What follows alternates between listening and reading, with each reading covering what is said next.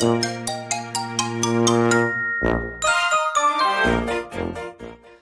はようございます。たかしです。本日は4月4日火曜日、仕事始めに読んでおきたい厳選ニュースをブルームバーグからお届けします。一つ目のニュースです。複雑化するパズル。OPEC プラスによる減産決定はここ数週間、金融の混乱が今後の見通しにどう影響するかに頭を悩ませてきた各国、地域の中央銀行当局者に対し、原油価格の上昇という新たな問題を突きつけた。ステートストリートのストラテジスト、マリア・ベイトメン氏は、インフレが正常化しているいくつかの兆候が見え始めているが、ここに来て新たな問題が再び浮上したと指摘。中央銀行にとって難易度が一段と増しているとの見方を示した。次のニュースです。100ドル再び視野に。OPEC プラスによる協調減産決定で原油相場の見通しは修正を余儀なくされ、1バレル100ドルが再び視野に入ってきた。減産発表に先立ち、OPEC は今年下期には生産を減らすのではなく、増やす必要があることを示唆していた。国際エネルギー機関 IEA は需要が今年これから急増すると見込んでおり、市場の不意をついた減産で世界経済に新たなインフレリスクが持ち上がっている。米ラピダンエナジーグループのボブ・マクナリー氏は、もし彼らが強気のシナリオに切り込むなら、バレル100ドルをあっという間に通過するだろうと語った。次のニュースです。約3年ぶり低水準。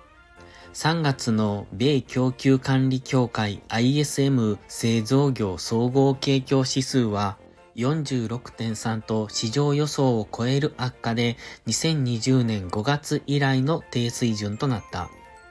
新規受注と雇用の指数低下が特に目立った。金利上昇とリセッション懸念の強まり、貸し出し状況の引き締まりが企業の設備投資に重しとなり始めている可能性を示唆している。ISM 製造業調査委員会のティモシー・フィオーレ会長は、新規受注のペースは引き続き低調だ。製造業の成長がいつ再開するかをめぐり懸念が強まっていると指摘した。次のニュースです。商業用不動産ファンド。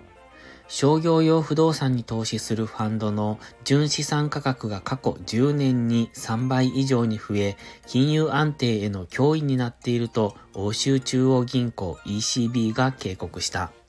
ECB は報告書で、投資家は資金を引き上げる機会が頻繁にあるのに対し、ファンドの保有資産はかなり流動性が低いというミスマッチを指摘。これは金融システムを最近揺るがせたような取り付けにファンドが見舞われるリスクを高めていると論じた。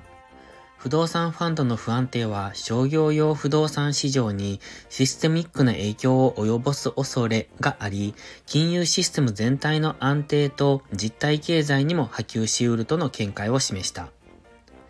最後のニュースです。テスラ株下落。3日の米株式市場で米電気自動車メーカーのテスラが大幅下落。同社は複数モデルを値下げしたにもかかわらず、1月から3月の納車台数はわずかな伸びにとどまった。